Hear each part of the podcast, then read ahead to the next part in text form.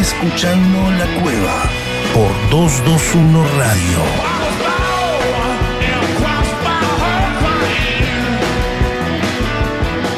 Bienvenidos, aquí estamos una vez más en la cueva, eh, como cada jueves, para hablar de música, para hablar de rock en este día 7 de septiembre. Ya se nos fue agosto, empezamos septiembre, que es lo bueno, programa 21 de esta tercera temporada. Aquí al aire estamos muy cerquita de los 100, eh. creo que hoy llegamos al programa número 94, así que próximamente se vienen los 100 programas de la cueva. Hoy con plantel completo, el doctor Fernando Garay, Axel Velázquez, Santiago Patiño, como siempre, quienes nos acompañan para hablar en cada sección de música. Una linda entrevista vamos a tener el día de hoy. Hoy va a estar Santi Cheli con nosotros, Santiago Cheli, quien eh, fue parte junto a Zoe Gotuso del dúo Salvapantallas. Bueno, se viene con nuevo material bajo el brazo, así que vamos a charlar con él en esta nueva carrera como solista que ya lo tiene hace un par de años. Santiago Cheli va a pasar hoy aquí por la cueva. Pero como siempre nosotros comenzamos con las efemérides del día de hoy. Decíamos 7 de septiembre, pasaron cosas en el mundo de la música, las presentamos y te las cuento. ¿Querés saber qué pasó un día como hoy? Efemérides. Efemérides. En la cueva cultural. La cueva.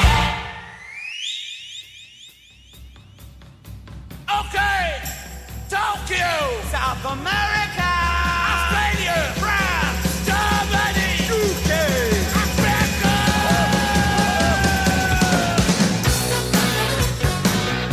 7 de septiembre de 1936 nace Charles Harding Holly, Buddy Holly, más conocido por ese nombre, uno de los más destacados pioneros y creadores del rock and roll en la década del 50.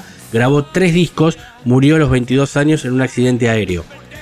7 de septiembre de 1978 muere Kid Moon, baterista de los Who. Se ganó el reconocimiento por su estilo salvaje, exuberante e innovador en la batería, segundo puesto entre los 100 mejores bateristas de la historia según la revista Rolling Stone. 7 de septiembre de 1985, esta canción que suena de fondo llegaba al número 1 David Bowie y Mick Jagger con Dancing in the Street. La canción se grabó a modo benéfico para el Live Aid, pero terminó siendo un éxito en todas las radios del mundo. Hasta acá las efemérides del día de hoy. Nosotros nos metemos ya en la columna de Axel Velázquez desde México, que tiene cosas interesantísimas para contarnos cada jueves en su columna aquí en la cueva. Se viene el doctor Fernando Garay, Santiago Patiño, la entrevista con Santichelli y mucho más hasta las 20. Estás escuchando La Cueva. Animate a entrar. No one knows what it's like to be the bad man, to be the sad man behind blue eyes. No one knows what it's like to be hated, to be faded, to telling only lies.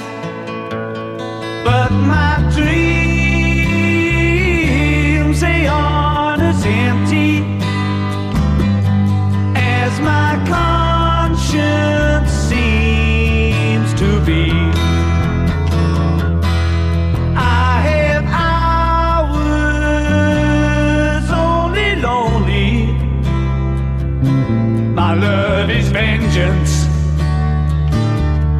never free.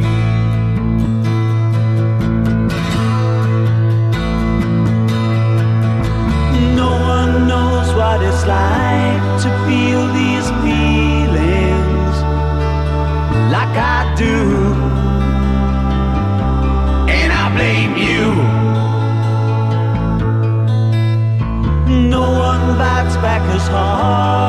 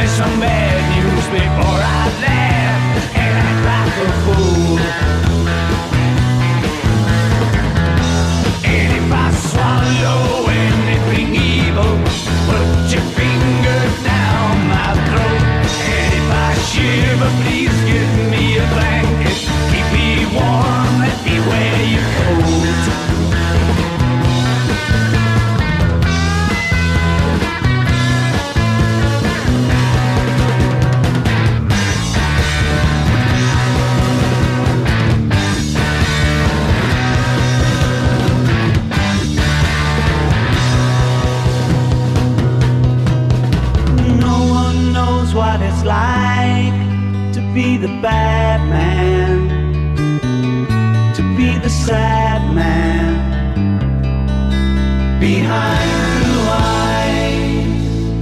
Escucha la cueva por 221 Radio 103.1. Hola, ¿qué tal? ¿Cómo están? Bienvenidos una vez más a la Cueva Radio. Yo soy Axel Velázquez, quien les saluda como siempre desde México, como cada jueves, para hablar aquí de rock y de música con todos ustedes. Y hoy es un- una fecha buenísima para hablar, ya que está cumpliendo años eh, una de las grandes figuras de lo que fue el rock and roll, en la era dorada del rock and roll de los años 50. Él es Buddy Holly y él va a ser el responsable de las grandes revoluciones y movimientos que surgirán después. Vamos a hablar un poco de su historia, de su carrera y pensamientos personales de este artista que sin duda alguna se convertirá en una de las máximas referencias y, e inspiraciones de una generación que iba desde los años 50 y que llegó hasta los años 60. Sin más preámbulos, comencemos hablando de Body Holly. Bienvenidos a la cueva.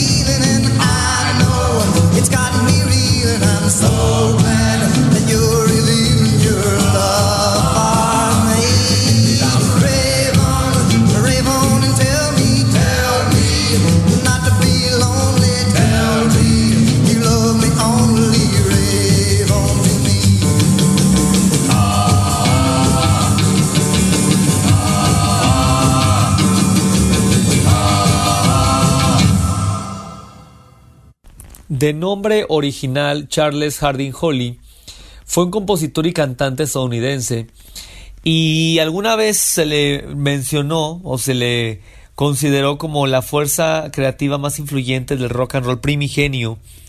Esto porque eh, realmente tenía unos dotes artísticos increíbles. Hablar de Buddy Holly es no solamente referirse a una de las grandes promesas del rock, que lamentablemente perdió la vida muy pronto, sino también es, es hablar de una de esas figuras colosales cuya creatividad y grandeza va a influenciar a decenas de músicos de su tiempo y de tiempos posteriores. Son artistas atemporales, los más grandes, y Buddy Holly merece estar allí, porque realmente es una cosa de otro mundo lo que va a ser, tomando en cuenta que el rock and roll era un género básico, un género que se basaba en el blues, en los tres acordes básicos del blues, y en la interpretación eufórica, bueno, Buddy Holly empieza a meterle otro tipo de contenidos como marimbas, como pianos, como clavicordios, empieza poco a poco, campanitas, eh, cosas orquestales incluso, poco a poco comienza a demostrar inquietud. Desde muy temprana edad esto se le va a desarrollar desde los 5 años. Holly ya estaba inmerso en clases de piano, en canto, eh, estaba como muy muy inmenso en la música y es por eso que siempre se le va a relacionar con esa disciplina, al grado que en 1953 va a comenzar a sus primeras grabaciones e incursionar en los primeros estudios de grabación. Y de ahí para el real, o sea, todo lo que va a hacer a partir de acá va a influenciar en todos lados. Y esto se va a reflejar sobre todo en la década de los 50 y los 60 porque será en Inglaterra y en Liverpool que los Beatles van a conocer a Holly a través de los discos y les va a encantar que Holly, el creador de todo, fue el compositor desde el principio de sus canciones, que data de, de 1953, la primera grabación oficial de estudio de Holly. Y de esta manera, pues comienza la historia de, de uno de los grandes. Buddy Holly le va a dar este valor a los Beatles, y a John Lennon, a Paul McCartney y a George Harrison para poder componer melodías y de esa manera tener un valor absolutamente propio y que lo van a seguir a pasos agigantados. Siempre los Beatles van a destacar por haber imitado concretamente y seguido las buenas instrucciones de sus contemporáneos, entre ellos Buddy Holly. Por eso estamos hablando de él, porque no cumpleaños cualquier, persona, es el mismísimo creador de la composición en el rock en el pop. Vamos a escuchar una de sus primeras canciones, el clásico Not Fade Away.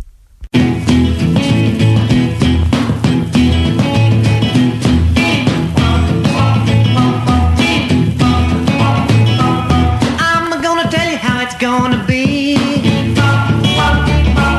Are you gonna give your love to me?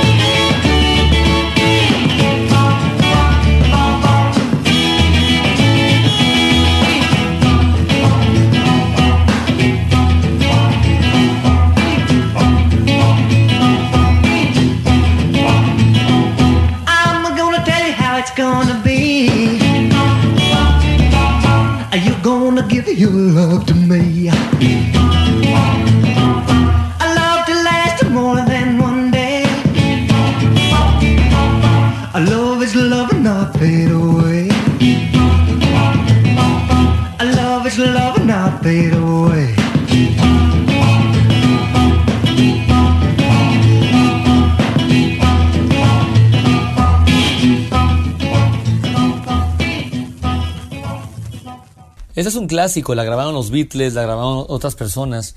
Fue de sus principales éxitos y de sus más tempranas canciones en donde, se- va a demostrar de lo que era capaz. Poco a poco empezaba, empezaba avanzando y comenzaba a, a mostrar su talento. Fruto de esto va a llegar uno de sus grandes temas, que es un- de sus mayores clásicos en realidad, que es Words of Love, y que poco a poco empezará a demostrar su genio, su talento. Bori Holly nos demuestra en este clásico de cómo podía agregar capas de voces, cómo podía tener cómo podía hacer música diferente a sus contemporáneos y mantener esta alma fresca y para poder estar dentro de la movida del rock and roll. Esto no lo hacía cualquiera y Boris Holly lo, lo logró con Words of Love.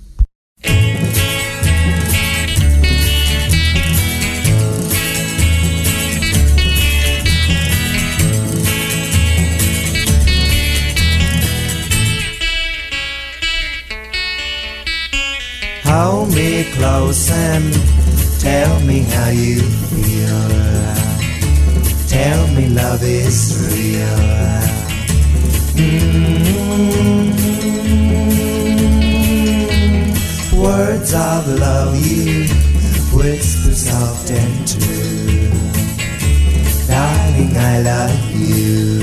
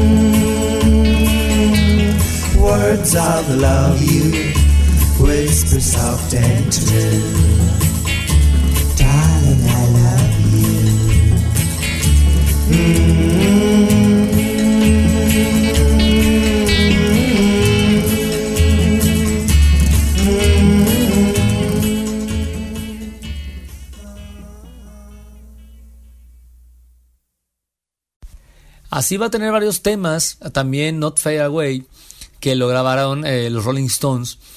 Y así empezaba a, a, poco a poco demostrar este ingenio.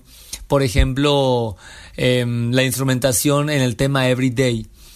Eh, aquí es donde se, se va a notar su avance musical, ya que la instrumentación incluyó el uso de una caja de cartón y golpes en la rodilla y en la pierna como percusión. Tal vez parecería poca cosa hacer esto, pero es la manera en que en la época se vivía con poca tecnología y había que ingeniárselas.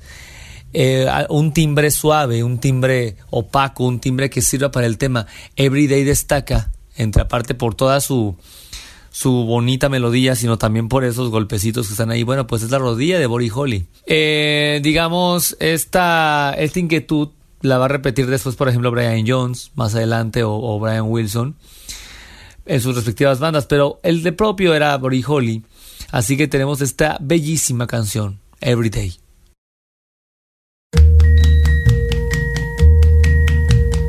Every day it's getting closer, going faster than a roller coaster.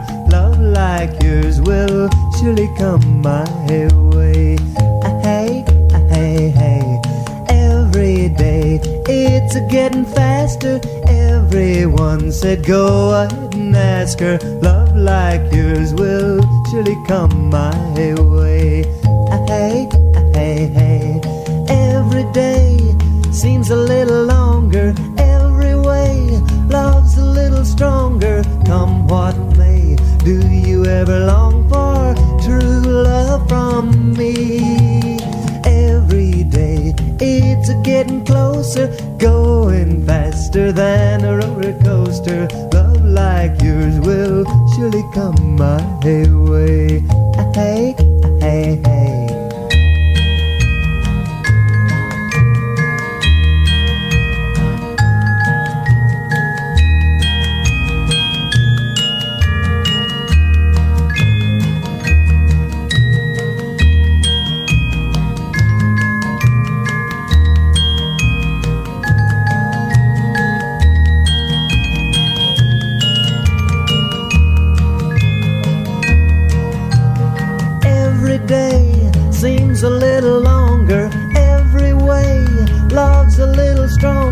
Seems what may. Do stronger. ever long for true love from me.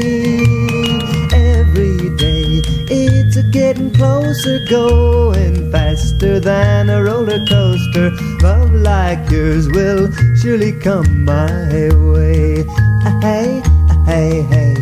Love like yours will surely come my way. Entonces, bueno, pues estamos en la época eh, más dorada de Holly, que es de 1956 a 1959, hasta que murió. Eh, todo el tiempo estuvo en la cima, estuvo creando muchas cosas, eh, demostrando su ingenio. Otro tema famoso va a ser Peggy Sue, que esta la, van la va a cantar mucho en, su, en el legendario programa The Ed Sullivan Show y que va a inmortalizar con estas gafas y con este traje y de esta, de esta manera interpretaría el rock and roll y para los ingleses va a ser un verdadero héroe porque son canciones propias y que lo va a pegar en la radio por primera vez.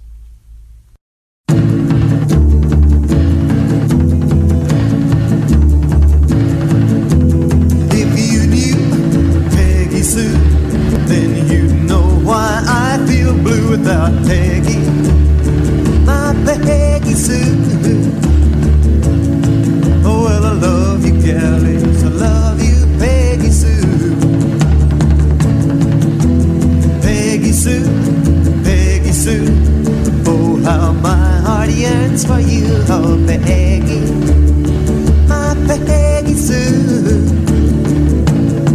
Oh, well, I love you, gal, yes, I love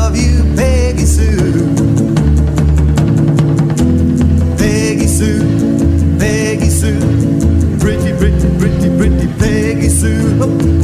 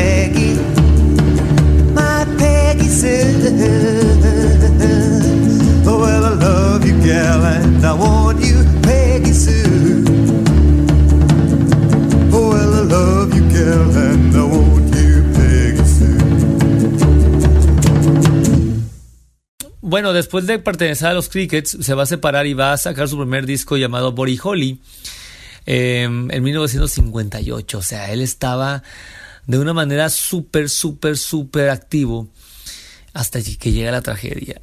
Llegó en 1959, en el mes de febrero, cuando va a llegar y va a volar en una avioneta después de una actuación, eh, cansancio, con, mucho cansancio acumulado.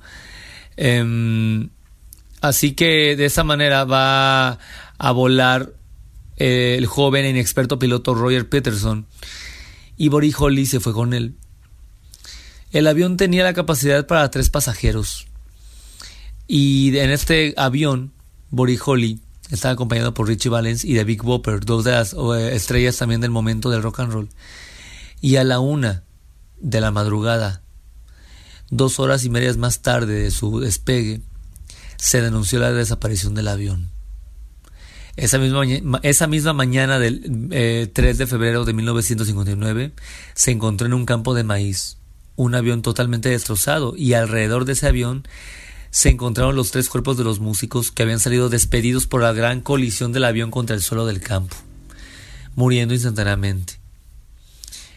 Y la muerte de estos tres músicos se le conoció a esta tragedia como el día que, el- que murió la música. Causó un gran impacto en la época. Las dramáticas fotos que dieron la vuelta al mundo, incluso Elvis Presley envió un telegrama desde Alemania. A su entierro eh, acudieron numerosos artistas y disc jockeys del momento. Eh, en fin, tenía. mm, tuvo todas las condiciones necesarias esta muerte para que significase el primer gran golpe que recibió el rock and roll. Incluso más que el, el- reclutamiento del ejército de Elvis Presley fue justamente la muerte de Buddy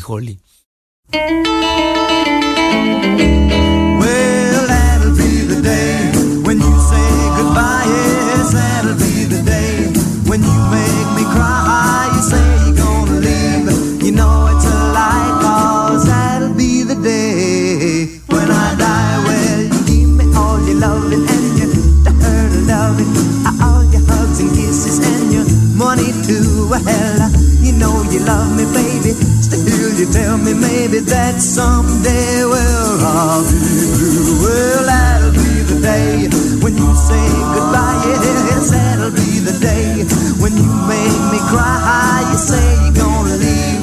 You know it's a lie, cause that'll be the day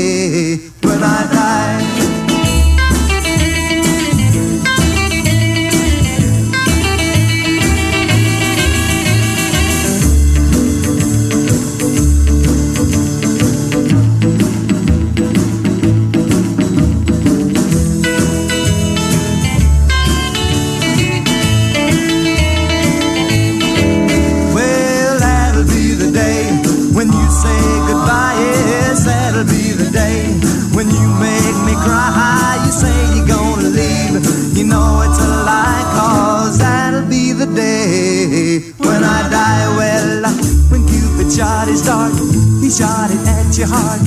So if we ever part, then I leave you. You sit and hold me and you tell me boldly that someday, well, I'll be through. Well, that'll be the day when you say goodbye. Yes, that'll be the day when you make me cry. You say you're gonna leave. You know it's a lie, cause that'll be the day when I die. Well,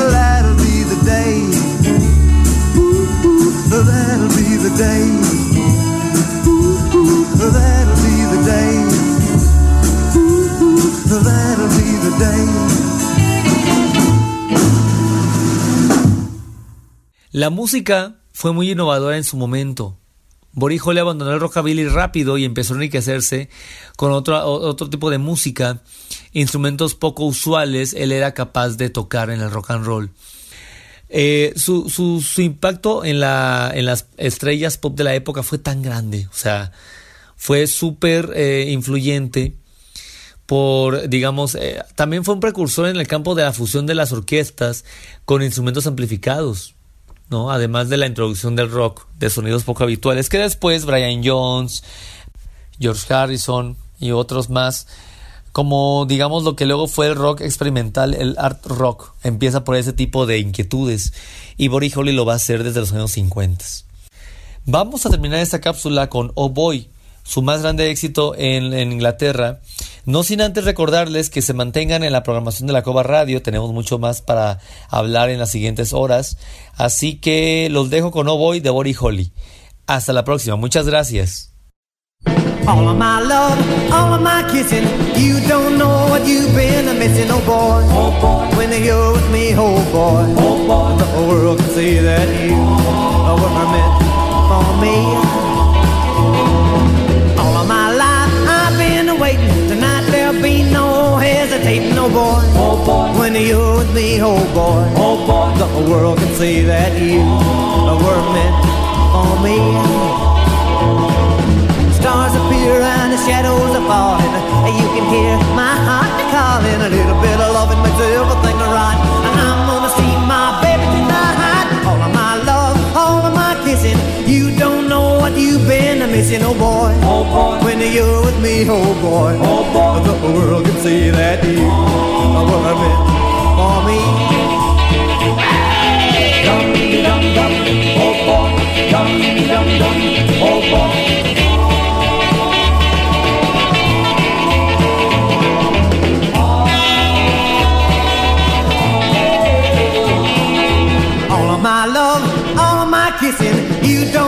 What you've been missing, oh boy. Oh boy, When you're with me, oh boy. oh boy. The world can see that you were meant for me.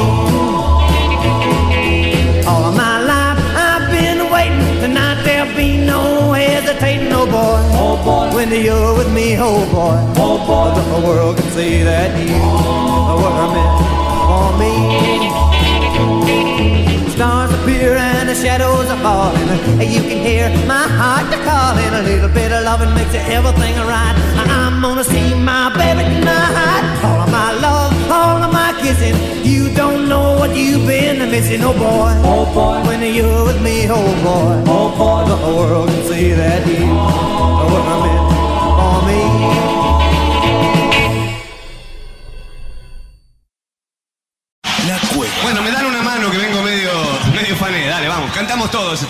El que abandona no tiene premio.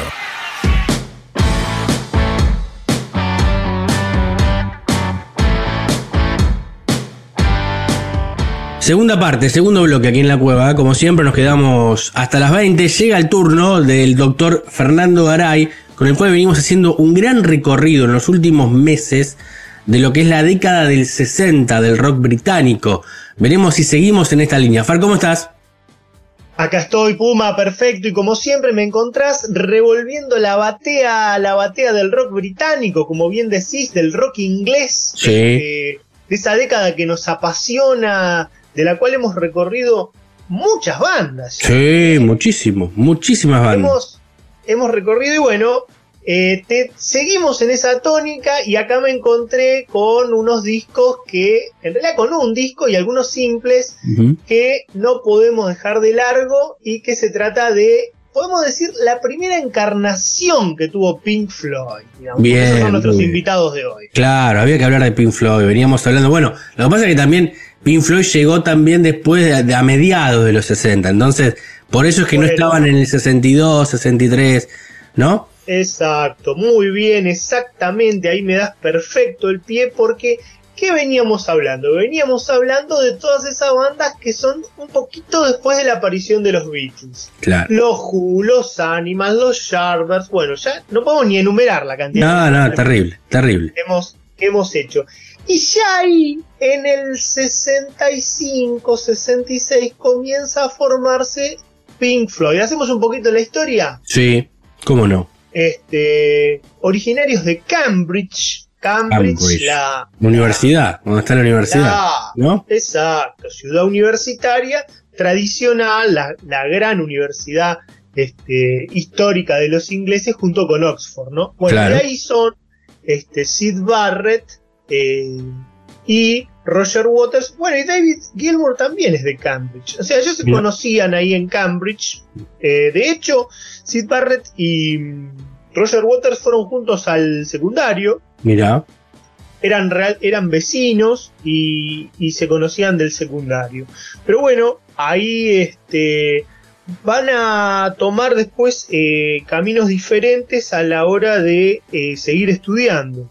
Mientras Roger eh, va a estudiar, va a inscribirse en Londres para estudiar arquitectura, sí, en donde va a conocer a Nick Mason eh, y a Rick Wright, ¿no? Estamos hablando Roger Waters, bajista, sí. Wright, tecladista, Mason, eh, Batero, baterista, ¿no? claro, sí, sí. Ellos, ellos todos ahí en arquitectura. Se conocen ahí y comienzan a querer formar un grupo. Ah, hubo varios nombres del grupo, hubo otros integrantes, pero cuando ya la cosa se empezó a poner seria, fue cuando le dijeron a Sid que Sid no se anotó en arquitectura, Sid se anotó en arte. Era Mira, el más artista de todos. vos. Era el distinto, Claro. era el más creativo, era el más Era volado. como, era como el Brian Jones de los Stones.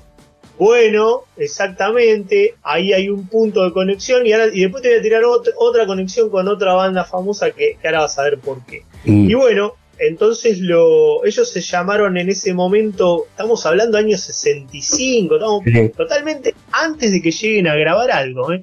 Grabaron ahí por ahí algún demo medio blusero y acá está una de las grandes diferencias. Lo invitan a, a Sid a, a sumarse, Sí. a tocar con ellos.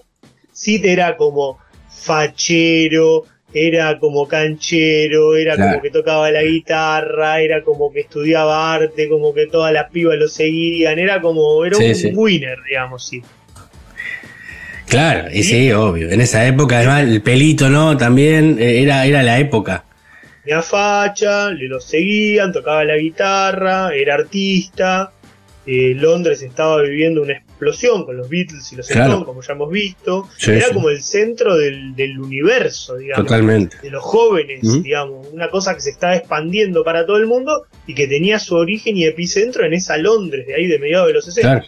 Todas las empresas, como también dijimos, estaban detrás de contratar a músicos porque vieron que los Beatles facturaban y facturaban y facturaban y facturaban. Entonces dijeron, Había "No, que, hacer, había que hacer el negocio en ese momento, claro.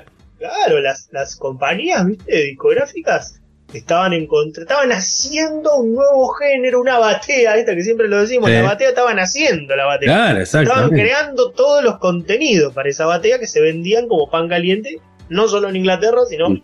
en todo el mundo. Totalmente. Entonces, bueno, lo, lo invitan a Sid a formar eh, parte, en ese momento se llamaban The T-Set, The T-Set, mejor dicho, Sí, set del, siempre tan presente la Tan inglés. del- claro. inglés. Y bueno, cuenta la leyenda que tenían que tocar en una presentación y había otra banda que se llamaba T-Set. Sí, Entonces Sid agarró y la rebautizó a la banda y le puso The Pink Floyd Sound.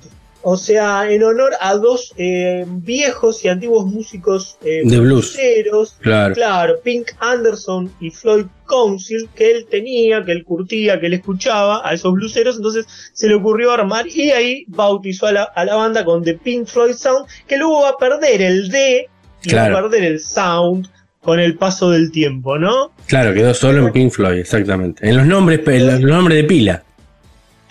de pila. Y, y bueno, estamos ahí en el 65. Y, eh, eh, Sid le encantaba mucho, el, como decíamos, ya hemos dicho, esto se repite mucho, escuchar jazz y sobre todo escuchar blues. Sí, Y comienzan haciendo estos covers cuando eran ahí en el 65 y tienen una grabación demo que no llega a nivel profesional. sí, eh, haciendo covers, viste, I'm a King Bee, un tema que, que está en el primer disco de, de los Stones. sí. Pero acá comienzan a destacarse. ¿Por qué comienzan a destacarse de todo el resto y de muchas de todas las bandas que estábamos Ujú. diciendo?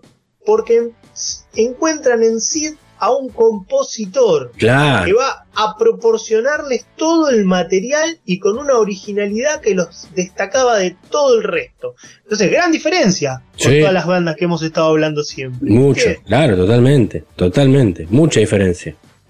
mucha diferencia. Y aparte él tenía como una imaginería, como una cabeza, por ejemplo, que muchos lo relacionan con, bueno, este, como se llama, Lewis Carroll, el de Alicia Sí. en el País de las Maravillas. Ah, como sí. esa onda para componer. Claro. Como el, como el cuento infantil, viste, como, Mm. como esa cosa, pero también con un costado medio oscurito también, o sea, entre, entre, entre, te diría, inocente y tétrico también. Claro. ¿viste? sí, sí, sí. digamos.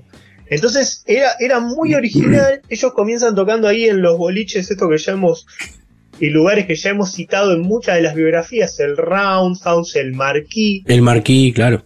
Pero el que ellos van a ser como los grandes animadores de uno que se llamaba el UFO. El UFO. Mira. El UFO. El UFO era un boliche que le dio lugar a toda la movida naciente de la psicodelia. Los números más importantes eran ellos, y Sí. otro que se llamaban Soft Machine, que por ahí algún día lo hacemos, era una Sí. banda psicodélica que no, o sea, fue muy importante en Inglaterra y el movimiento psicodélico, pero no llegó a la fama Claro. mundial que llegó Pink Floyd, que fue una cosa increíble. Y bueno, entonces ahí en el UFO era un lugar chiquito, ¿y qué pasaba? Ellos eran muy originales, este, ¿por qué eran muy originales? Eh, improvisaban con los instrumentos mucho tiempo, los, los, los temas no eran de dos o tres minutos, por ahí duraban 15, por ahí Claro. duraban 20, colgaban telas, de las telas proyectaban luces, en las telas proyectaban con un- unas diapositivas de pintura y aceite unas Sí. formas raras. Y Claro. esos temas improvisados de 15, 20 minutos, ¿viste? Entonces, eh, ellos tocaban, era una, era una música que ya se alejaba de lo que vimos antes, de la onda de soul y blues que bailaba. No, además era, era- cambiaba, cambiaba el formato, o sea, e- esta experimentación, no era la canción de tres minutos, dos minutos y pico que era para la radio, No, no, no, no, no. era totalmente distinto.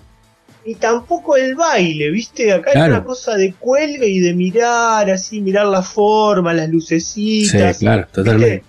Entonces era como el nacimiento de. Era la, de famosa música, música para volar, era.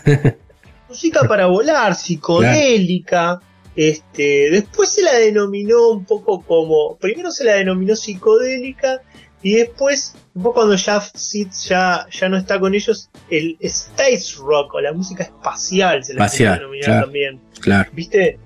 Entonces, bueno, ellos arrancan ahí y acá, bueno, ahí está muy bien, muy bien nuestro Bien. creador, siempre atento para colorear la columna, que nos pone, ¿a qué nos pone? A Arnold Lane. Mirá. Arnold Lane, que va a ser en el 67 el primer single, Sí, el primer single de Arnold Lane en el lado A y Candy and the Current Boom.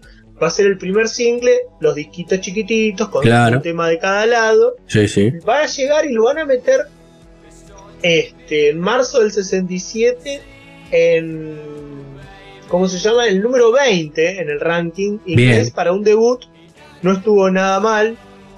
Y bueno de la pluma y de la composición de, de Sid viste supuestamente cuenta Waters dice Arnold Lane. Bueno Arnold Lane dice era la historia de un travesti Sí, supuestamente que se afanaba los calzones, la ropa interior sí. este, de las chicas, de Sí. los tendederos. Que estaban eh, colgados, claro. estaban colgados. Dice Waters que la madre de él y la madre de Sid tenían unos tendederos y que había una- un colegio de chicas ahí y que también había unas chicas que se quedaban a dormir, que alquilaban piezas y tenían, bueno, estaba colgada toda la ropa interior. Entonces Sid craneó eso de un hecho que pasaba o que se acordaba Sí. de Arnold Lane la historia. Pues fíjate que, que loco, porque en esa época la BBC como que no, no le...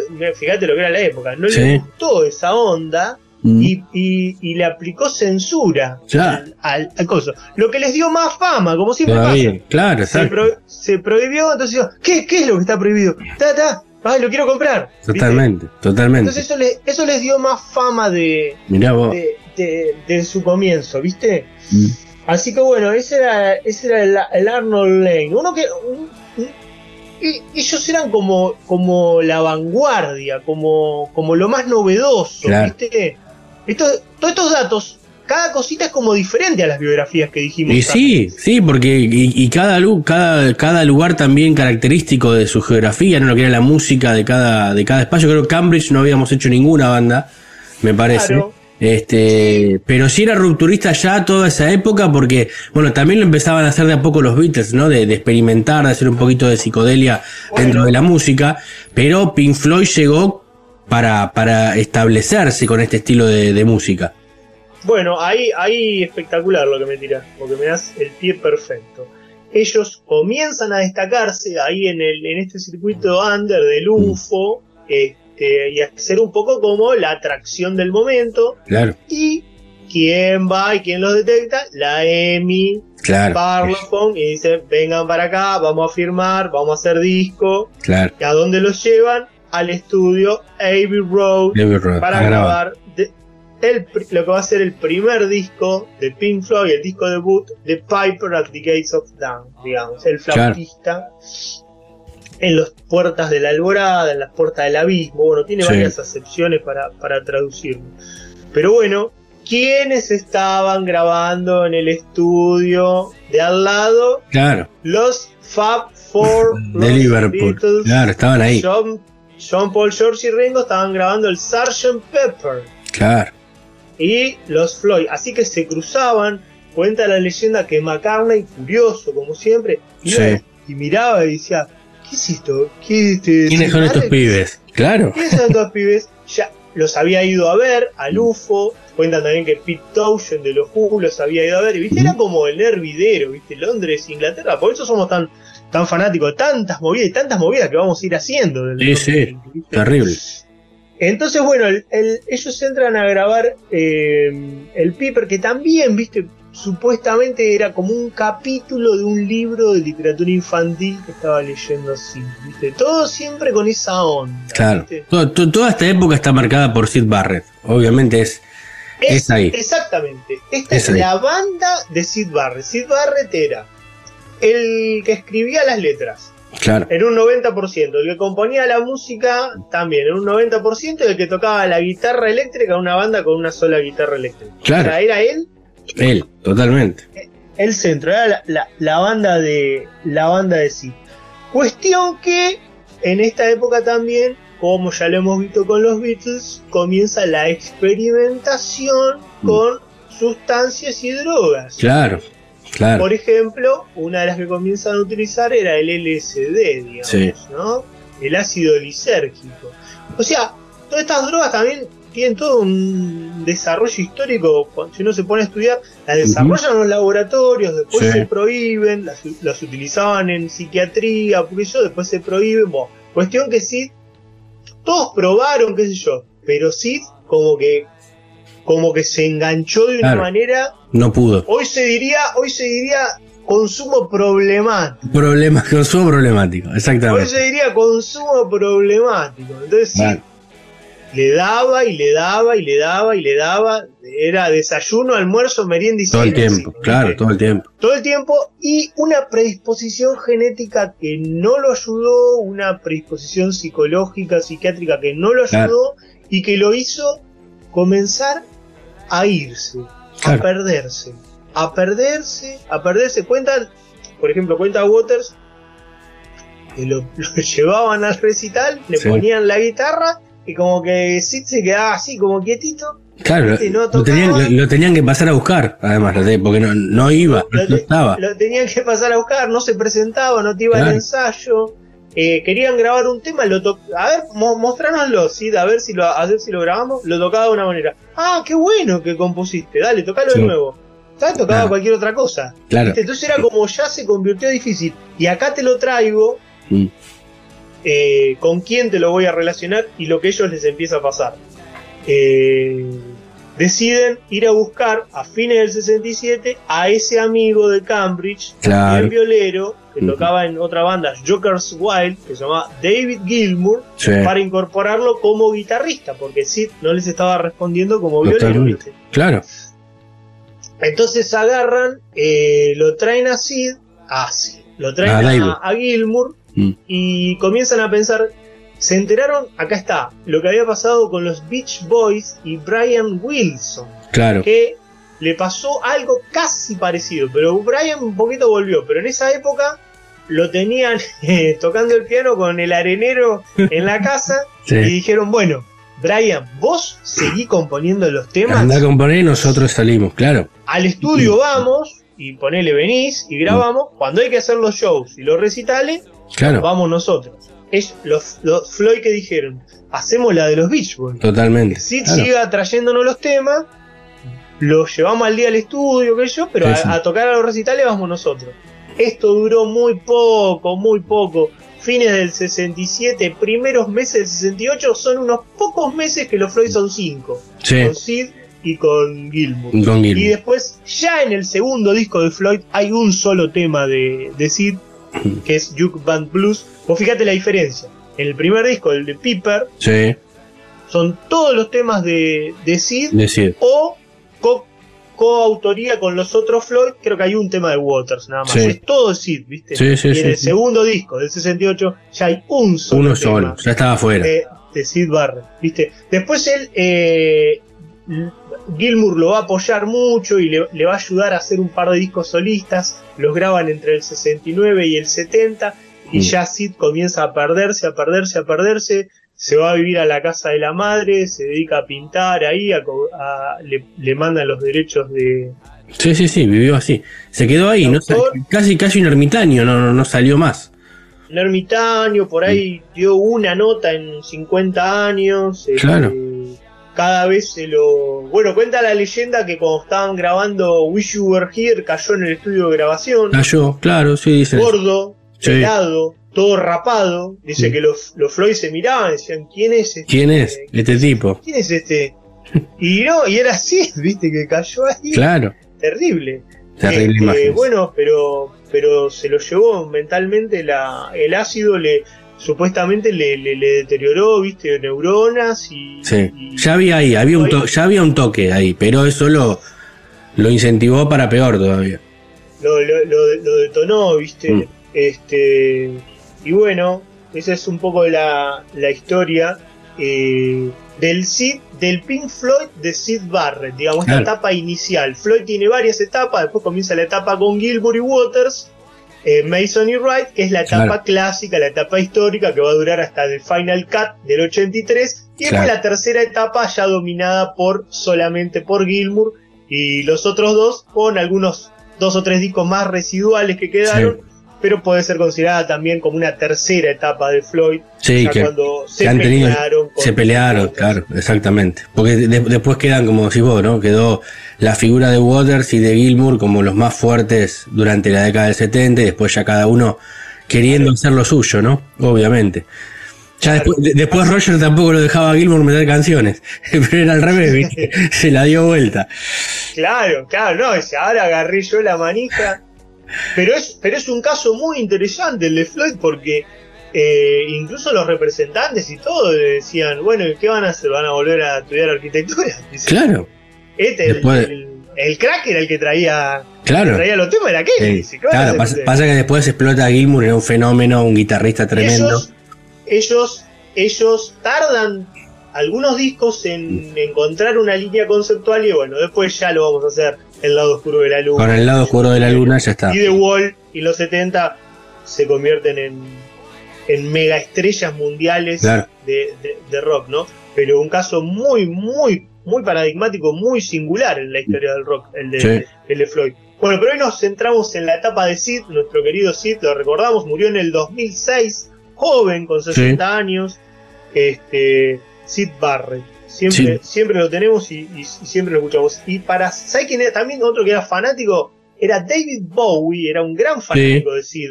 De hecho, en su álbum Pin-Ups, hace un, un disco de covers de los 70 de... de- sí, hace una canción, ¿no? Una o dos. hace, hace una canción de, de Floyd.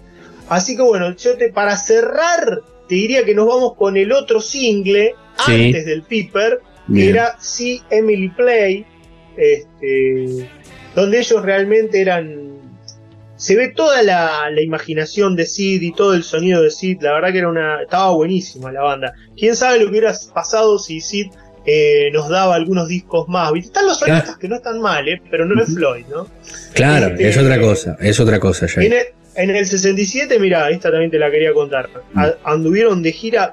¿Con quién? Con Jimi Hendrix Mira. Experience, que estaba dando vueltas Claro. por Londres, como alguna vez comentamos. Hay una, hay una, hay una foto ahí dando vueltas en, la- en las Una redes. foto. Sí, sí. Oh, show, todos terrible. ellos ahí, todos en grupo, mirando para arriba, con una toma a- que los toman de arriba. Y está Jimmy, está Roger, está Sid. Este. Qué lindo, ¿no? Decir, che, ¿qué toca el sábado? Jimi Hendrix y Pink Floyd. Claro, Ah, vamos, dale, dale. vamos a tomar una birra. Terrible. Qué linda época. Qué linda época esa. Por eso acá en la, en la cueva retratamos todas esas historias Exacto. y todas esas bandas. Nos encantan, además nos encantan esas, esas anécdotas, cuenta la leyenda, me gusta eso de cuando cuenta la leyenda, porque algunas cosas son así, son leyenda, es leyenda del rock, todo esto. Total, total.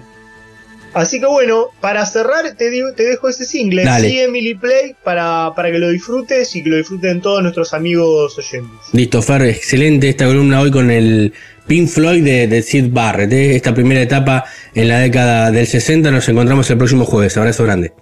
Dale, abrazo.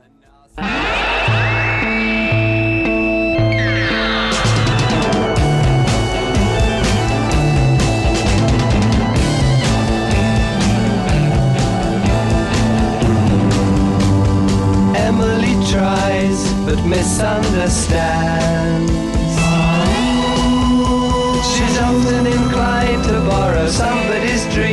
till tomorrow.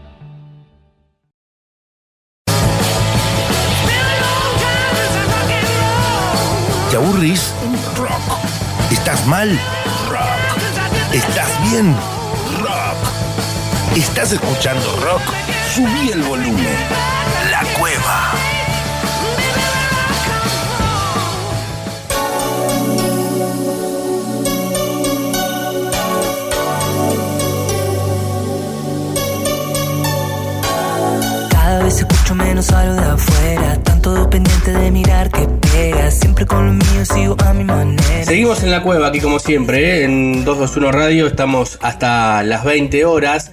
El próximo sábado, el 2 de septiembre, va a haber un lindo show en Guajira a las 21 horas. Va a estar tocando Santiago Celi aquí en la ciudad de La Plata y con él hablamos. Santi, ¿cómo estás? Bien, bien, estoy muy bien. Estoy bien, estoy en Capital ahora, eh, trabajando a full y, y con ganas de ir a La Plata. Hace rato que no voy, así que la verdad me divierte el plan. Sí, bueno, a ver, sin spoilear, como se dice ahora, ¿qué show esperamos acá el próximo sábado? Mira, estoy justo en una transición de, de un de discos. Eh, estoy por sacar un disco súper popero, nada que ver con lo que había hecho hasta, hasta ahora, que por ahí había más cuestiones de guitarra acústica y canciones más soft. Eh, así que va a ser como una despedida de, de- de todo este formato acústico y del- del disco que, que saqué en 2021. Eh, va a ser un show acústico de dos guitarras y, y vamos a tocar un, un buen rato. La lista es larga. Bien, bueno, bueno, decís, de- despidiéndote de ese, de, de este formato, de este estilo, hace unos días eh, ya está sonando Me da igual eh, esta canción, este- está el video también en, en YouTube, ¿es algo de lo que se viene en este tercer material tuyo, este, este cambio? Sí, sí, sí. Eh, hasta ahora adelanté cuatro temas Mm. del disco, eh, que tiene 12, en verdad va a salir en octubre. Y, y sí, fueron. El año pasado saqué una que se llama Ya ni mis amigos me contestan, que es como la primera punta de lanza que tuve del disco. Sí, Después saqué una canción con Chano que se llama Incomprendida. claro. y saqué o- otra más y esta que, que decís vos que se llama Me da igual, que, que es con Jace, un gran amigo de Sí. Perú. Claro, eh, y está muy bueno eh, este, este, este tema de, de- de hacer el fit, ¿no? Porque bueno, estuviste con la China Suárez, con Chano, ahora con Jace. eh, te, te sentís muy cómodo también en ese, en ese lugar de, de trabajar con otros artistas y darle for- eh, forma a una canción? Eh, me gusta, sí, sí, me gusta, me gusta compartir en, en general. Es algo que, que por lo menos aprendí desde mi punto de vista de la música, que es re importante y re nutritivo en algún punto, porque Claro. siempre aprende mucho de la gente en una situación de, de trabajar, ¿no? De trabajar juntos. Entonces, sí, me gusta. Claro, claro. Bueno, bueno incluso venía- venías de- desde antes, obviamente, de, de lanzarte como, como solista con Zoe, con tú haciendo salvapantallas, ¿no? Que, que en algún momento eh, eso marcó tanto también la, a, la gente, ¿no? Imagino que, que, que- que en el recuerdo está y, y- y está muy bueno, ¿no? To- Toda esa cuestión que viviste hace unos años con la cual te empezaste a, a mover en este mundo.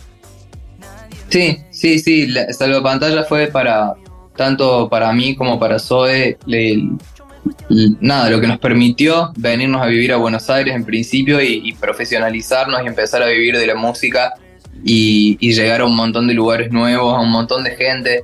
Así que, que obviamente me- muy agradecido de esa etapa porque fue un, un aprendizaje muy, muy grande. Claro, claro. Bueno, ha- hablamos con Santi Cheli que va a estar el próximo sábado aquí el, el 2 de septiembre tocando en Guajira. Santi, vos sabés que siempre me gusta ir hacia atrás en el tiempo. Bueno, recién hablábamos un poco de lo que fue tu recorrido en la música, pero si tenés en la cabeza ese el primer contacto con la música, cómo, cómo empezó en tu casa, siendo muy chiquito, qué se escuchaba. Sí, mi- a mis padres, a mis padres les gusta mucho la música. Mi papá toca muy bien la guitarra. No se dedican, de hecho no hay nadie en mi familia que, que se haya dedicado a la música antes que yo, pero a mis viejos les gusta mucho la música. Mi papá, te- como te decía, toca la guitarra súper bien y escucha mucha música, investiga sobre música todo el tiempo y mi mamá canta increíble y medio que, que del lado de cada uno tuve de recontacto e influencias así muy marcadas. A, a mi viejo por ahí le gusta, le gusta más la música de Brasil o el folclore argentino o no sé, como es más, más del plan canciones de autor. Claro. Y a mi mamá le encanta, le encanta el pop. Entonces convivieron siempre en mi casa las dos cosas, ¿viste? Eh, y creo que al día de hoy en la música que, que por lo menos eh, intento hacer, se ven mucho que las influencias de, de, la- de los dos mundos. Claro, totalmente, totalmente. Y cuando vos tuviste que investigar, ya siendo un poquito más grande, decir, a ver, voy y busco mis propios discos, ¿seguiste ese camino o tuviste algún, no sé, eh, yéndote para otro palo, no sé, más para el rock, metal, viste, en la adolescencia, viste que uno para, para esos lados? Sí, sí, pasé por muchos lugares porque tam- obviamente eh, de- a mí también me encanta la música y, y me fui de como de, de los estilos que se escuchaban en mi casa un montón, o sea, empecé a escuchar de repente como rock eh, de, de todas las épocas, eh, no sé, empecé a escuchar más eh, hip hop. Claro. Veía, era, era, yo tenía 9, 10 y, y era como el auge de, de los videoclips de tipo MTV, Match Claro. Music y todo eso. Sí. Y de ahí sacaba un montón de data. De ahí, por ejemplo, descubrí a Miranda eh, cuando sacaron Sin Restricciones, que estaban los videos dando vueltas. Descubrí a, a Gorilas. Sí. Eh, bueno, miles de bandas que después fueron también como súper importantes en, en la construcción de. En, en mi propia construcción como artista. Totalmente, claro, totalmente, totalmente. ¿Y, y siempre fue la música? ¿Vos ya desde chiquito pensabas que, que este era el camino? O, o el músico le ganó, no sé, a una carrera universitaria, algún deporte? Bueno, a las dos cosas. Eh, en, un momento, a mí me gusta mucho el fútbol. eh, jugaba al fútbol en, en un club ahí en, en Córdoba, Sí.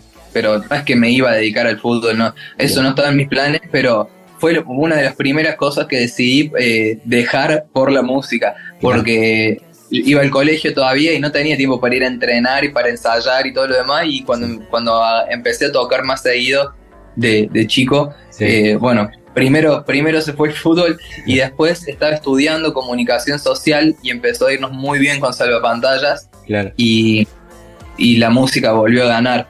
Yo creo que, que siempre, que siempre ganó en mi vida a todo y que, que bueno, nada, por suerte pa- al día de hoy puedo vivir de esto.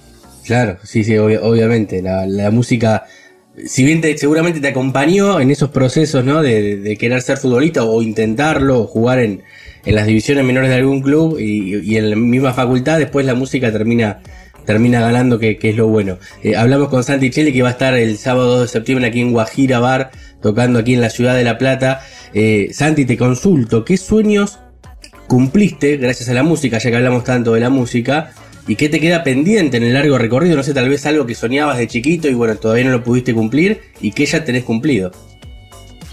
Em, a ver, pienso, no sé, algún día me gustaría tocar en el Luna, ponele. Mirá. Eso, eso es algo que, que deseo concreto y que voy a trabajar para que suceda, pero realista, digo, no es, no es un nada, no es, no es un sueño, un, un sueño imposible, ese, eso puedo llegar trabajando. Y después eh, hay un problema que es que yo cumplí muchos muchos de mis sueños de, de muy chico, ¿viste? De, porque con, con salvapantallas de, de un momento a otro empezamos a, a tocar y a girar, que ese era mi sueño en verdad, poder vivir de la música, estar de gira eh, y, y tocar en un montón de lugares.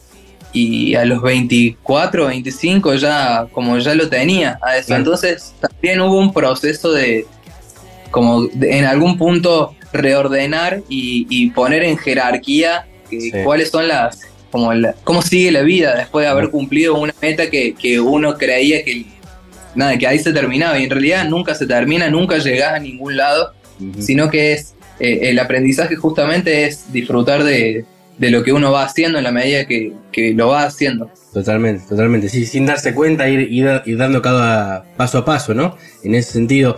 Eh, y- es cierto, vos lo vivís también lo que dicen muchos músicos de que eh, están siempre pensando en el próximo disco. Bueno, en este caso te falta muy poco para lanzarlo, ya hubo eh, unas canciones, como se, se estila ahora, ¿no? El tema de que primero se lanzan algunos sencillos y después se viene el material. Pero vos estás siempre pensando en lo próximo, mirando siempre hacia adelante. Sí, sí, es verdad, o por lo menos para mí es verdad. Eh, de hecho, ya tengo canciones para después del disco, estoy, Ah. estoy trabajando. Nada, nada, a mí, a mí realmente me gusta mucho también la parte de, de componer, producir y eso. Entonces, eh, necesito que esté, necesito que esté en mi vida. Con lo cual, una vez que terminé el álbum y que quedó listo, ya salí a la búsqueda de cosas nuevas, porque Claro. también es como mi manera de, de ir reciclando el, entusiasmo y mantenerme fresco, creo.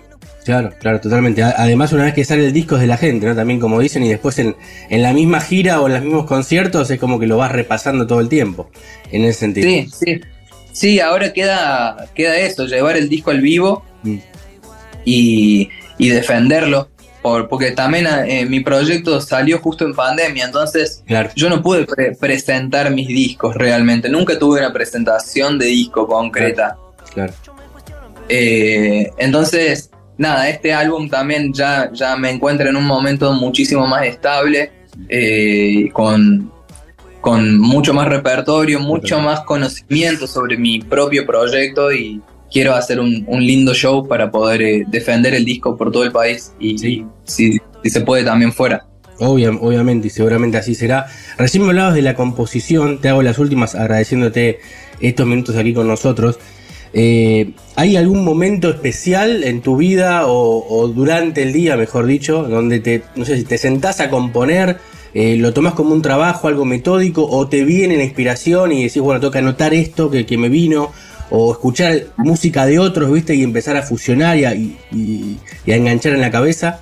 ¿Cómo, cómo es en tu caso? Bueno, un poco, un poco de las dos. Mm. Eh, a veces, a veces organizo sesiones de composición eh, en donde colaboro con otras con otras personas porque es una forma de como de activarlo. Si tenés a alguien al frente y el objetivo es eh, lograr una canción, es como que la dinámica no, no te deja eh, decir, bueno, ya eh, me salió esto, que quede acá nomás y, y la tiro, sino que es como ir para adelante y tratar de terminarla a la canción cuando te pones con otra persona, que eso está bueno. Sí. Eh, y después pasa que en mi departamento es como está muy preparado para el momento en el que llegue la inspiración, hay instrumentos por todos lados, tengo un Claro. estudio, eh, un home studio, pero que está muy bien. Sí. Eh, entonces, eh, trabajo, trabajo también cuando, cuando viene sin, sin pensar y aparece una idea, tengo como muy rápido y muy accesible las herramientas para, para tratar de llevarlo a, a algo que, que ya me quede y que pueda seguir trabajando posteriormente. A veces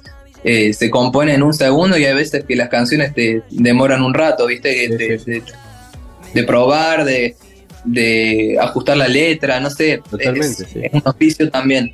Sí, sí, sí. Imagino que también algunas van quedando en el camino y- y después se pueden retomar también, ¿no? Como que se van descartando para algún momento y después vuelven y se vuelven a trabajar. Absoluta, absolutamente, absolutamente. De hecho, a- por momentos eh, a- vuelven. Cuando uno tiene registro, yo soy bastante metódico con esto, ¿viste? Entonces Sí. tengo en notas del teléfono eh, grabadas un montón de ideas Sí. que cada tanto las repaso y cuando las repaso, nada, ya las tengo en la cabeza, las tengo como en un stock ahí, eh, en una nube virtual, que, que a la hora de componer quizás traigo algo de eso que me salió en otro momento que no fue a ningún lado. Se, se reciclan un montón las, las ideas, por suerte.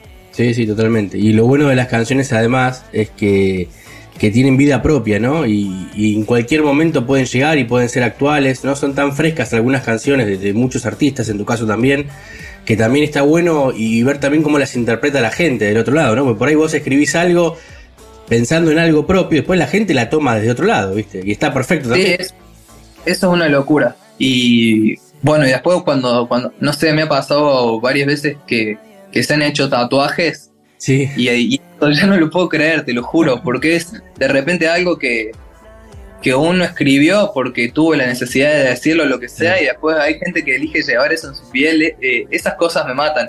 De la misma manera que cuando en un show cantan todos una canción, es, es una sensación muy linda.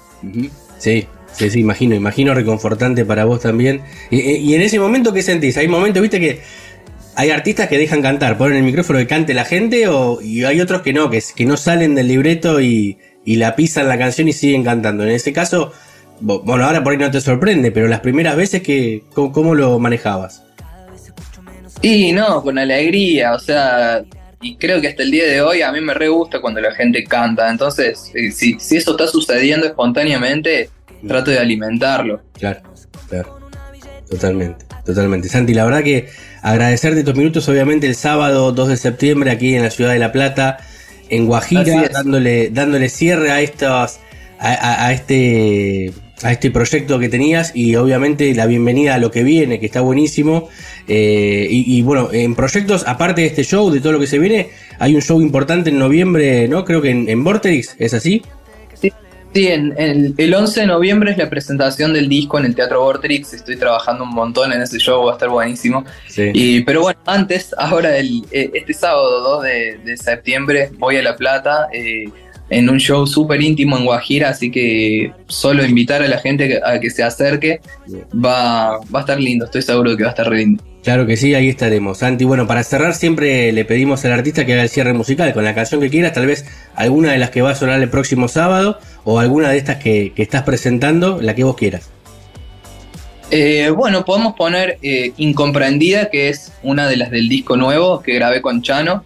Esa me parece un buen cierre. Ahí está, vamos con esa, con esa canción con Chano, lo mejor para todo lo que viene y muchísimas gracias. A vos, hasta luego.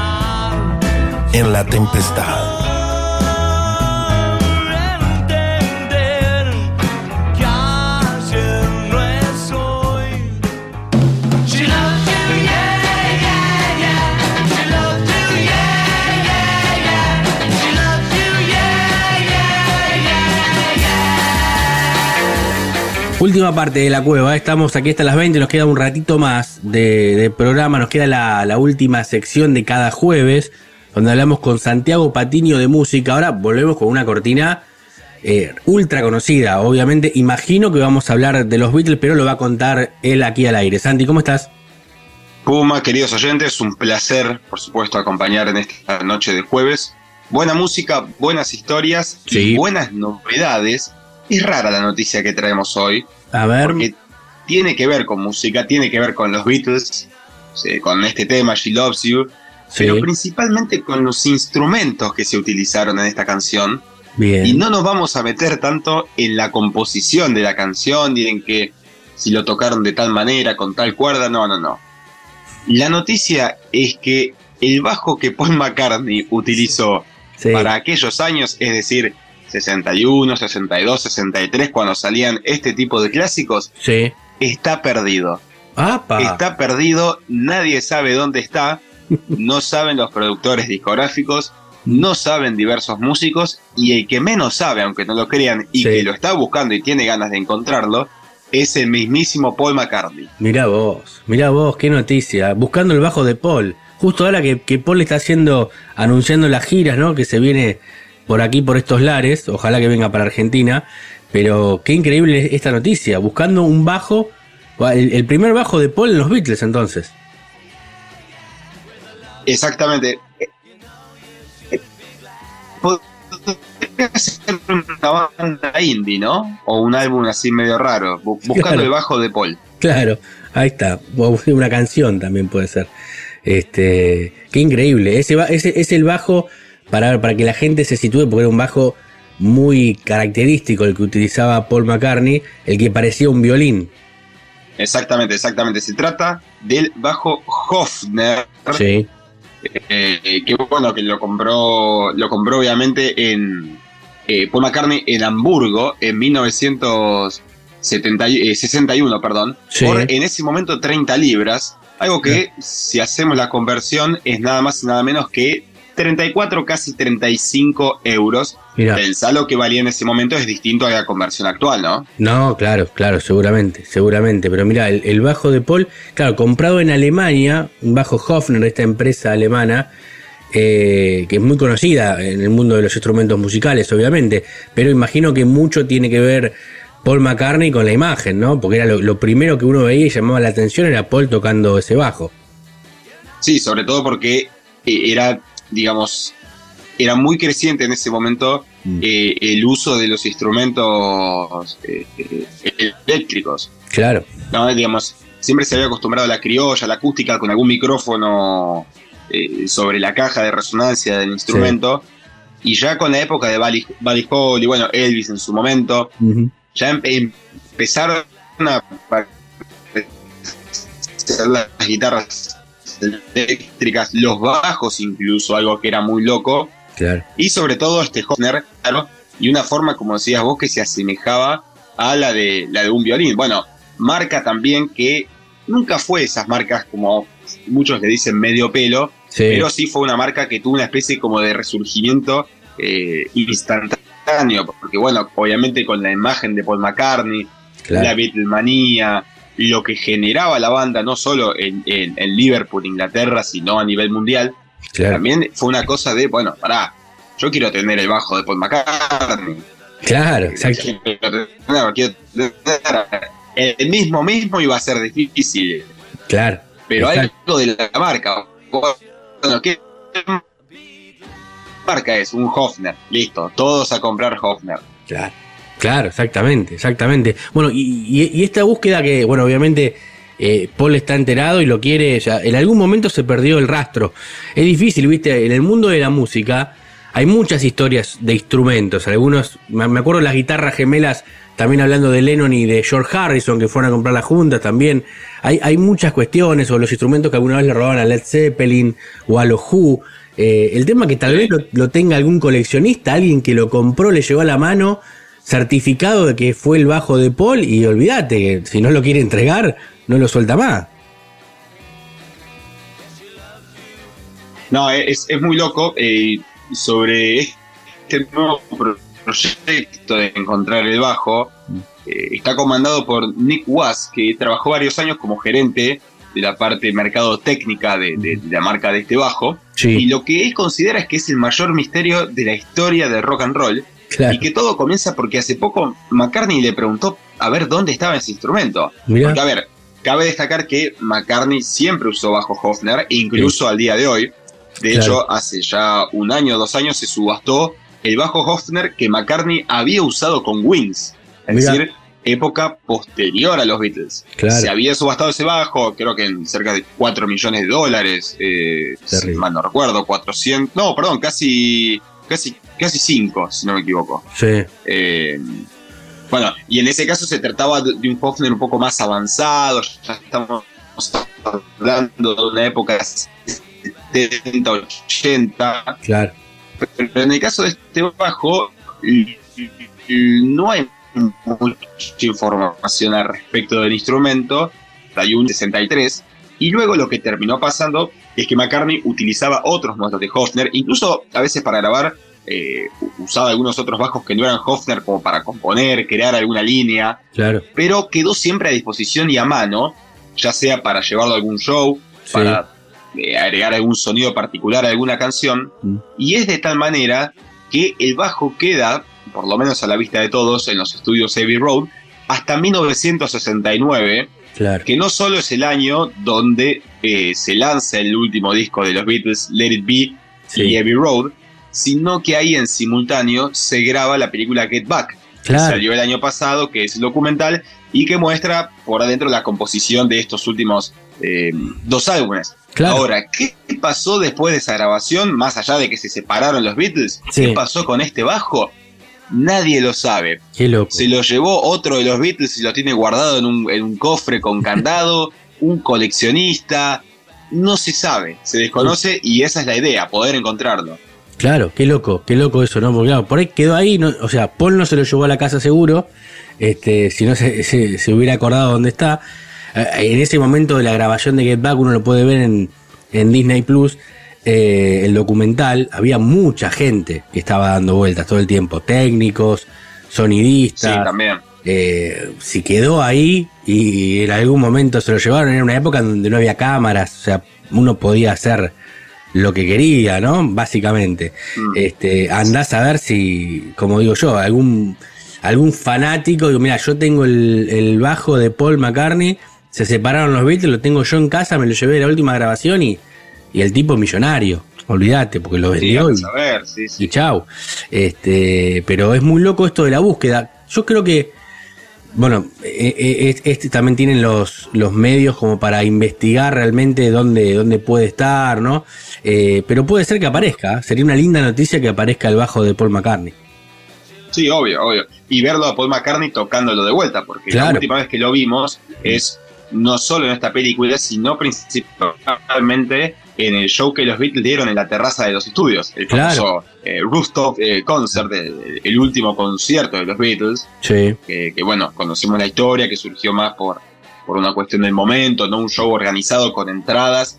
Bueno, y esa fue la última vez que se lo vio a, a McCartney con este bajo. Vos imaginate la escena, ¿no? 1969, sí. la policía que los viene a sacar de la terraza, Claro. terminan de grabar, bajan cada instrumento a su estuche o a los eh, ayudantes, asistentes técnicos, sí. los guardan, se apagan las luces, o por lo menos los Beatles se fueron cada uno a su casa después de firmar el tratado de, de disolución.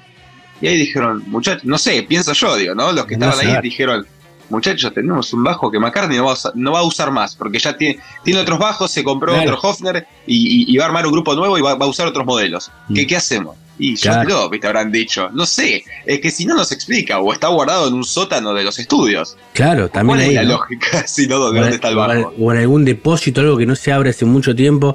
Es muy raro. Obviamente esta noticia que ya llegó acá, pues está dando la vuelta al mundo. Eh, por eso digo, tal vez este, el que lea la noticia, si es que está vivo también, ¿no? eh, o algún familiar Claro. se queda porque le contaron la historia, eh, diga, che, esperá, me parece que lo tengo acá en, en el sótano, o lo tengo en la pieza, o no sé, y, y ojalá aparezca. Bueno, e- era un bajo, escuchábamos recién She ¿no? Es, es un bajo donde eh, fue muy mar- fueron muy marcados los primeros éxitos de los Beatles. ¿Te parece? Escuchamos Sí. un minutito de otro de los éxitos que Paul marcó con ese Hofner 500 barra 1, ¿no? Es así el modelo del bajo. 500 barra 1, exactamente. Ahí está, escuchamos, a ver.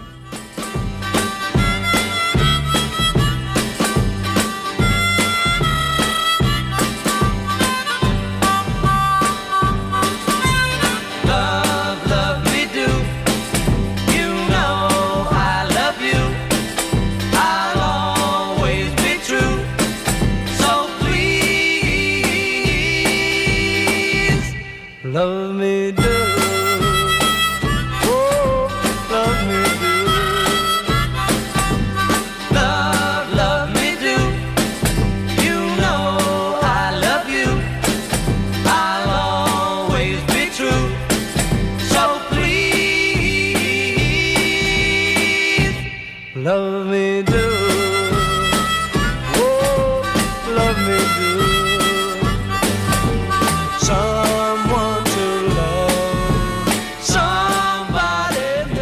es otra tradicional de los Beatles. Además, ya que, que acá está muy marcado el inicio con la armónica, es otro de los clásicos de, los, de la primera época de los Beatles. Así es, el primer, eh, el primer tema, la primera composición de los Beatles, uno de, de los grandes éxitos, formó parte del primer disco de los Beatles, por supuesto, Please Please Me, Mm. y este tema es Love Me Do, que no está tan marcado el bajo a diferencia de la armónica, como decías vos, Sí, pero obviamente es uno de los grandes éxitos donde aparece este Hofner 500 barra 1, como decías vos, claro. eh, el, el modelo que se estaba usando en ese entonces para el año 1960 y, sí, 61, 62, bueno, 63. Sí, Eh, en realidad desde el primer disco hasta creo que With the Beatles o A Hard Day's Night fue donde más se usó este bajo. claro. Después obviamente, como decíamos, el bajo estaba ahí, pero McCartney fue variando con otros estilos, que cambia la madera, Claro, me totalmente. quedaba pensando con respecto al bajo, digo, más allá de la movida de prensa, Sí, el mismo gerente de Hofner, digo, la cantidad de luthiers que van a tener que meter en este proyecto, porque, claro. a ver, yo, yo tengo instru- instrumentos en mi casa, me acuerdo que vos tenías alguno, Sí. tengo alguna guitarra, un teclado, y a mí se me pierde, y es verdad que si yo dentro de no sé cuántos años la veo, digo, es esta, porque algo te dice cuando lo tocas, te das cuenta de que es. Ahora, a simple vista, ¿cómo te das cuenta que es el mismo bajo que usabas hace 50 años? No, No, ahí es, un, terrible. teniendo en cuenta la cantidad de- réplicas que después se hicieron, no es que Seguro. fue uno solo y nada más. Imagino, lo mismo pasa con las guitarras, viste, que te dicen por ahí Gibson del 57 o cómo sabes el año también es muy jodido, viste. O sea, obviamente que hay expertos en esto. Sí, sí. Eh, hay una evaluación de la madera, eh, de las cuerdas, del mástil. Creo que se, que se estudia el instrumento completo para, para darle verac- veracidad, ¿no? Y, y certificado por expertos. Porque si no, cualquiera puede llegar con un bajo de la misma época y decir, che, yo tengo el bajo de Paul, te lo vendo 10 millones de dólares. Y en realidad es uno que compró a 30 euros en su momento. Sí, a saber. ¿Viste? Eh, también No, y de esos tenés un montón, ya sea con instrumentos o con otras cosas. Ah, yo tengo un mechón de pelo de John Lennon Claro, antes ¿cómo de que lo maten en el edificio de Dakota. Sí, a chequear. A ¿Qué sé yo chequear. que ese pelo es de Lennon? A chequear, a chequear. Yo recién, recién pensaba, ¿sabes quién? Que además está lleno de bandas tributo de los Beatles en todo el mundo. Y la mayoría de estas bandas tributos, eh, el que hace de Paul, digamos, tiene este bajo. Además, está con un Hofner, sí. porque, porque en realidad es lo característico, ¿no? De, de, de- de imitar a, a Paul McCartney. Este, así que imagínate la cantidad de. ¿Verdad que si alguno tiene el original, capaz que no lo sabe, en realidad. Andás a saber, es, es un misterio muy raro. Yo Sí. creo que también eh, sería muy lindo que, que- que McCartney se reencuentre. Es una especie como de su primer bebé, ¿no? Su, Sí, su primera claro, cría. Claro. Sería, sería muy lindo, muy nostálgico también para los fanáticos. Mm. Yo creo también, en simultáneo, que si hay un, un X, un coleccionista que lo tiene, yo no sé si lo va a alargar tan rápido, ¿eh? O por No. lo menos va a pedir una guita importante. Sí, o por ahí si es un tipo con mucha plata, y no le interesa la, la plata, sí la foto con Paul dándole el bajo, ¿no? También eso queda para la historia. Eh, Bueno, claro, es, es en medio un poco lo que hizo, no en vida, pero lo que hizo Lothar Mateus. Lothar la- con- Claro, con eh, ahora claro, con la camiseta del Diego. Claro, él la donó. Exactamente, exactamente. Es cierto. Algo de, algo de eso puede llegar a ver, porque eh, si la persona que lo compró en realidad es muy fanático y le importa realmente la música, yo imagino que si no le, si no le falta plata, pues para comprarlo, por ahí no le falta plata, eh, va en pos de, de lo que es la historia del rock y la historia de la música. Sí. Y tomá, te, lo te devuelvo, ¿viste? Eh, ojalá Bueno, pase, eh, ojalá pase eso. Sí, sí, ojalá, ojalá. Bueno, si hay otro que no le faltó la plata, por lo menos en ese momento, era a Stuart Stackcliffe. Sí, Y vos decís, mete un nombre así de la nada. Bueno, ¿quién era Stuart Stackcliffe? Metiéndonos un poco en la historia del bajo. sí, Era por ese entonces, en 1961, bajista de los Beatles. Porque claro. recordemos que los Beatles no fueron John, Paul, George y Ringo desde el comienzo, ¿no? No, no, Eh, no. Incluso hubo un tiempo donde Ringo estuvo enfermo y dejó de estar en la banda y apareció un nuevo Beatle, un nuevo baterista que medio sacudió un poco a la Beatlemanía, pero luego se mantuvo, por supuesto, la, Sí. la alineación más conocida. Bueno, eh, en 1961 este era el bajista, Stuart Star, Starkix, perdón. Eh, y es loco porque McCartney en realidad lo que, lo que se dio cuenta cuando ingresó a la banda Mm. es que el, el bajo en realidad estaba diseñado para diestros. Claro. Entonces, ¿qué hizo McCartney? Lo dio vuelta y cambió todas las cuerdas. Es Sí. decir, en vez de dejar la, en este caso sería cuarta, tercera, segunda y primera, en ese orden de arriba para abajo, lo hizo al revés. Claro. ¿Me entendés? Para el otro lado. Claro, invirtió Lo las cuerdas. Invirtió las cuerdas para que le quede cómodo, ya que McCartney era, era zurdo. Sí, Lo loco de, de este bajo es que la banda estaba en Alemania, justamente con, con este bajista, en Hamburgo, sí. en, en Hamburgo. Hamburgo, aparte de donde es la, la marca Hofner, Claro. compran el bajo eh, Hofner, lo empiezan a utilizar. Tiempo después, eh, Stuart Stackfield deja, deja la banda. En el año 1962 muere a causa de una hemorragia Sí, cerebral. cerebral, que, que tuvo fuertes dolores de cabeza durante mucho tiempo. Se dice incluso que eh, tuvo que ver con una especie de eh, agarrada a las trompadas de- por parte de una patota a la Mm. salida de un show de, de los Beatles en ese momento. Sí, No está comprobado eh, sobre eso, pero bueno, eh, el joven después se dedicó a la pintura, ¿viste? terminó dejando la banda, Mm. que también fue una especie como de ruptura entre los Beatles y no sabían qué hacer.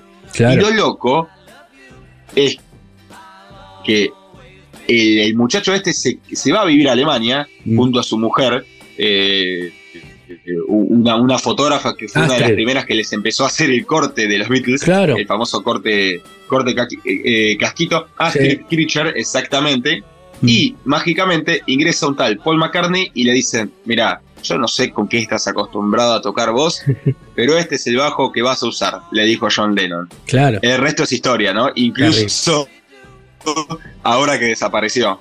Qué loco, qué loco esa historia. Claro, porque Paul, cuando llega a, a la banda, en realidad llega a, a tocar, en realidad la banda era de, de Lennon, ni siquiera estaba George Harrison, todavía era muy chico.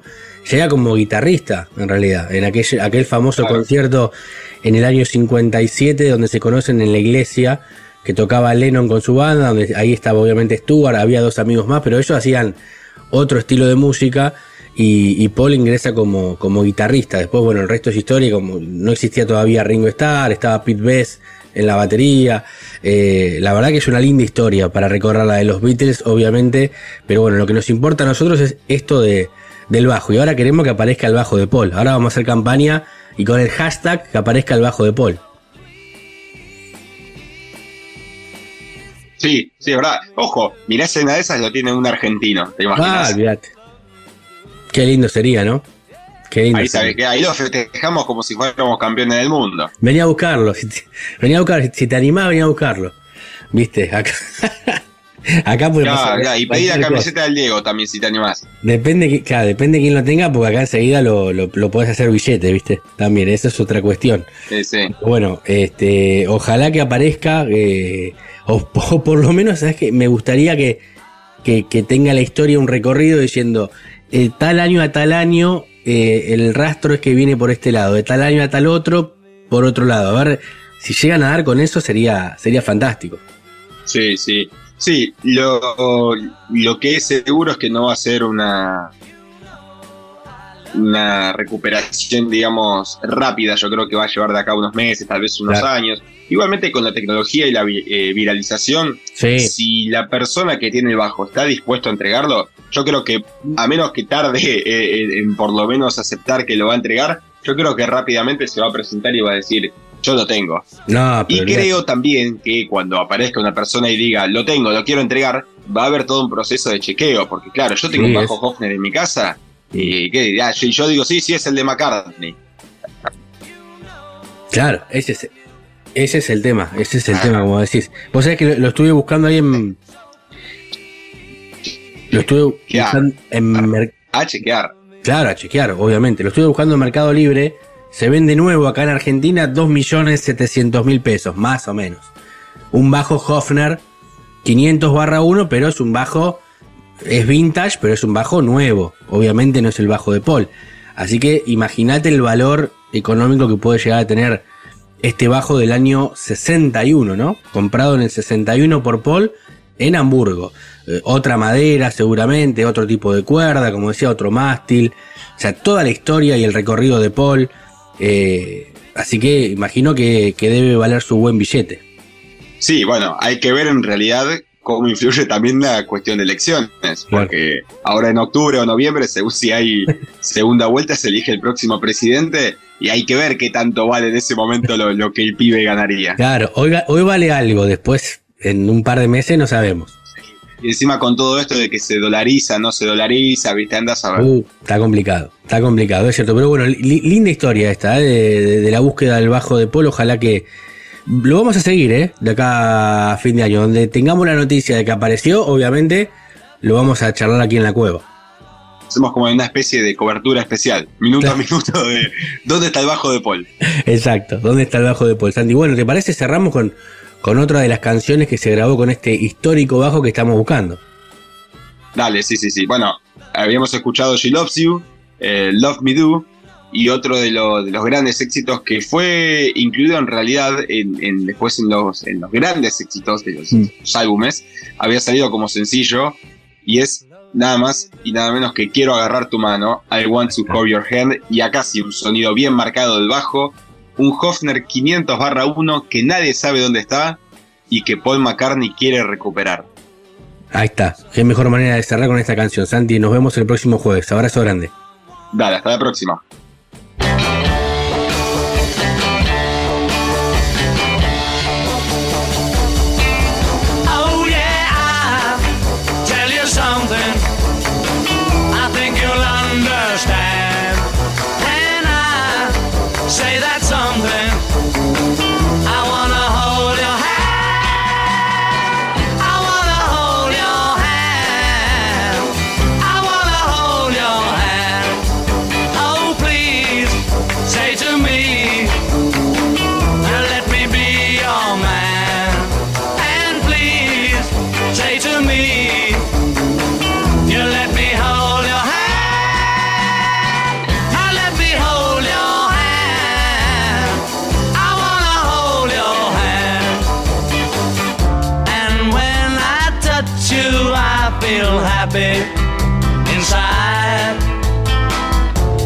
Such a feeling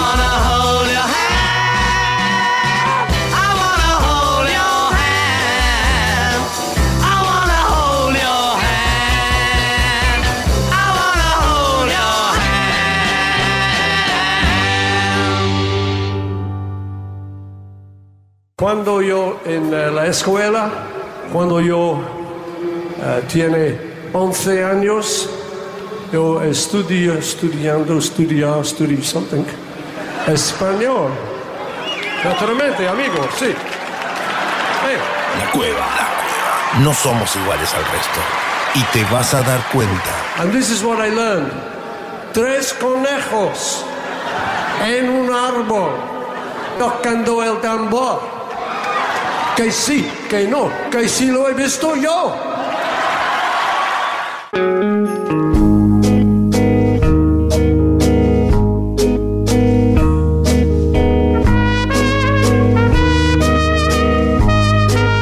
Ahora sí, última parte. Esto ha sido todo por hoy. Cerramos con Santiago Patiño como cada jueves aquí en la cueva. Hemos tenido la entrevista con Santichelli, la columna del Dr. Garay, cómo seguimos en la década del 60 con el Dr. Garay. Hoy un gran disco, unas grandes canciones de, de Pink Floyd, de la primera etapa de, de Sid Barrett. Nosotros nos volvemos a encontrar el próximo jueves. Nos quedamos sin tiempo la agenda para repasarla como siempre que se puede hacer aquí en la ciudad de La Plata en www.lacuevacultural.com.ar allí la agenda más completa de la ciudad. Se vienen muchos shows mucha música rock teatro bueno mucho en esta ciudad cultural que nos encanta de la cual nos encanta ser parte y formar parte. Nos encontramos el próximo jueves a las 18 como siempre para hacer la cueva. Abrazo grande y chao